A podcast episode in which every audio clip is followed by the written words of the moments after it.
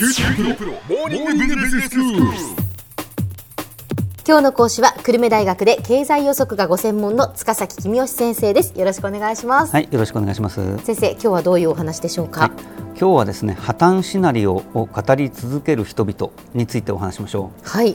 まあ、経済評論家だけじゃないんですけども、まあ、とってもひどいことが起きると言い続けてる人っていますよね。そうですね、まあ、だから先生がええ。その景気を語る人たちは大きくええ4つに分けられて、ええその中の一つが、ええ。まあ、こうずっとひどいことが起きるって言っている人だと、ええ止まった時計だと先生おっしゃいましたけれども、はい。はい。まあ、その素人が見てもこれはどう考えても間違ってんじゃないのっていうような話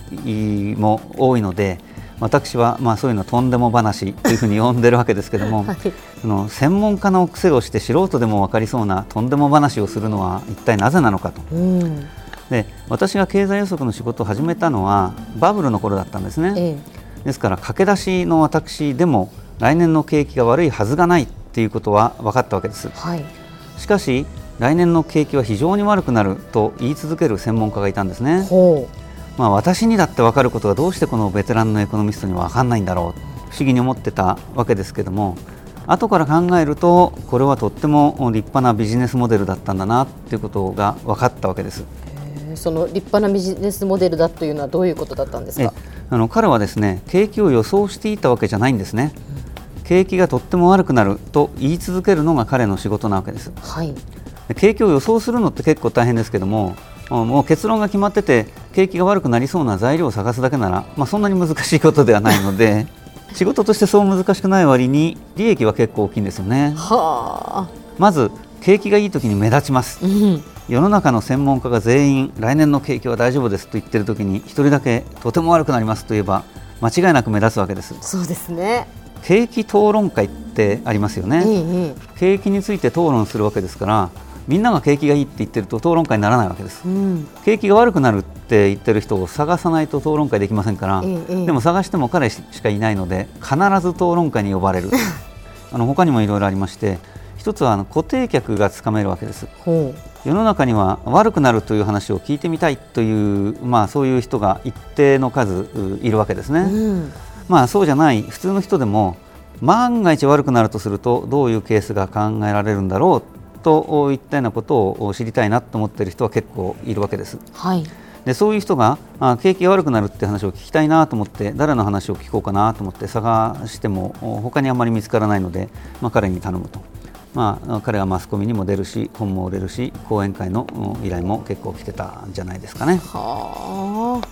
まだあってですねええ。景気っていつかは悪くなるわけです。はい。でその時に私が以前から正しく予想していた通り景気は悪くなりました。と言えばいいんですね。まあ、人々は彼が、あまあ、昔からあ景気に弱気だったことをよく知ってますからさすがですね。よく当たりました。素晴らしい。とみんなが褒めてくれるということがあるわけですね。はあ。で止まった時計って1日に2回だけ正しい時刻を、まあ、指しますよね。まあそうですね、ええ。止まってるわけですからね、ええ。だからずーっと同じことを言ってるといつかは当たるんです。でその時に大いに胸を張ればいいわけですよね。はあまあ、そんなわけで私はあ同じことを言い続ける人を止まった時計というふうに呼んでいますけども、まあ、これは合理的な戦略なんですよね。うーんじゃあ先生そのずっと悪くなるよって言い続けてる人がいる一方で、え良くなるよってずっと言い続けてる人もいるんですか？えあのいてもいいと思うんですけども、うん。あんまり見かけません。一つにはいつでも楽観的な人って賢く見えないんです。そうですね、えーまあ、私の例で言うと私が調査部で最初に書いたレポートはバブルの時でしたから来年の景気には一点の曇りもないって書いたわけです。はい上司に君の結論には賛成だけどもこれをこのままあお客さんに配ると読んだ人が君のことを何にも考えてない愚か者だというふうに思うよ、やめといたなと言われてで書き直したんですね。景気の先行きには一点の曇りもないが日米貿易摩擦は心配である。なるほとど書き直したらあ上司の決裁が得られました。はあ、まあ、私自身の経験としてそういうことがありました。うん。で今でも、まあ、私はあー止まった時計ではないですけど比較的楽観的なことを言う場合が多いので、あんまり嬉しくないご批判をおいただくことがあって、はいえ先生、世の中にはこれほど多くの問題点やリスクがあるのにそんなこともお気づきにならないんですか？とか聞かれたりするわけですね。でいや気づいてるんですけどなんとかなると思ってるんですよとお答えはするんですけどあんまり納得していただけない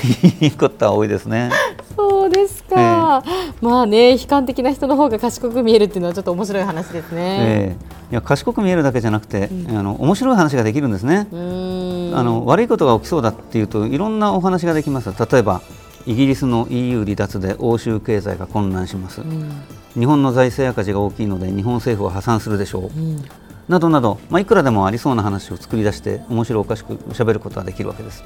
一方で景気が良くなるという話をしようと思うと欧州の経済が混乱すると言ってる人がいるけど多分それほど悪くならないでしょう。日本政府も多分破産しないでしょう。だから景気は良くなるはずですと。こんな話聞いても誰も面白いと思いませんからね。まあ、そんなわけでおそらくマスコミさんも楽観的なことを言う人より悲観的な言うことを言う人の方がよく登場してるんじゃないかなと、まあ、あの聞き手が喜ぶからしょうがないんでしょうけどね。まあ、そんなわけでいつでも楽観的な止まった時計というのは悲観的な止まった時計に比べてビジネスモデルとしてはちょっといまいちなんじゃないかなと思ってます。では先生今日のまとめをお願いします、はい。いつでもすごく悪くなると言い続ける人がいますがそれはよく練られたビジネスモデルなのです。景気が良い時は悲観的な人が目立つし景気が悪くなった時は予測が当たったと胸を張れますまた悲観的なことを言うと賢く見えるし面白い話ができるということもあるからです。今日の講師は久留米大学の塚崎君吉先生でした。どうもありがとうございました。はいありがとうございました。ここでプレゼントのお知らせです。九州大学ビジネススクールが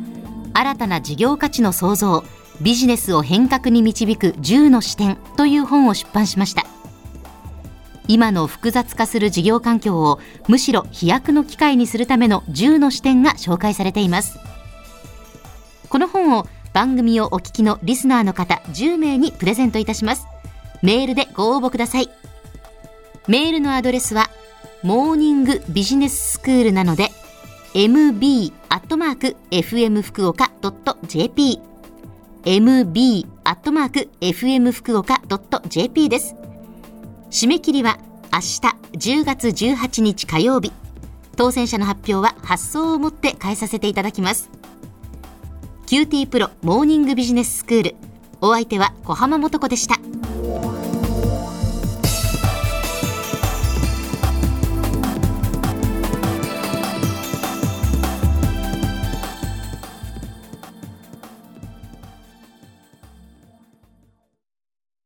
QT プロは通信ネットワーク、セキュリティ、クラウドなど QT ネットがお届けする ICT サービスです。九州中に展開した光ファイバー網を基盤に一番身近なビジネスパートナーとして九州の企業自治体の皆様をサポートします。詳しくは QT プロで検索を。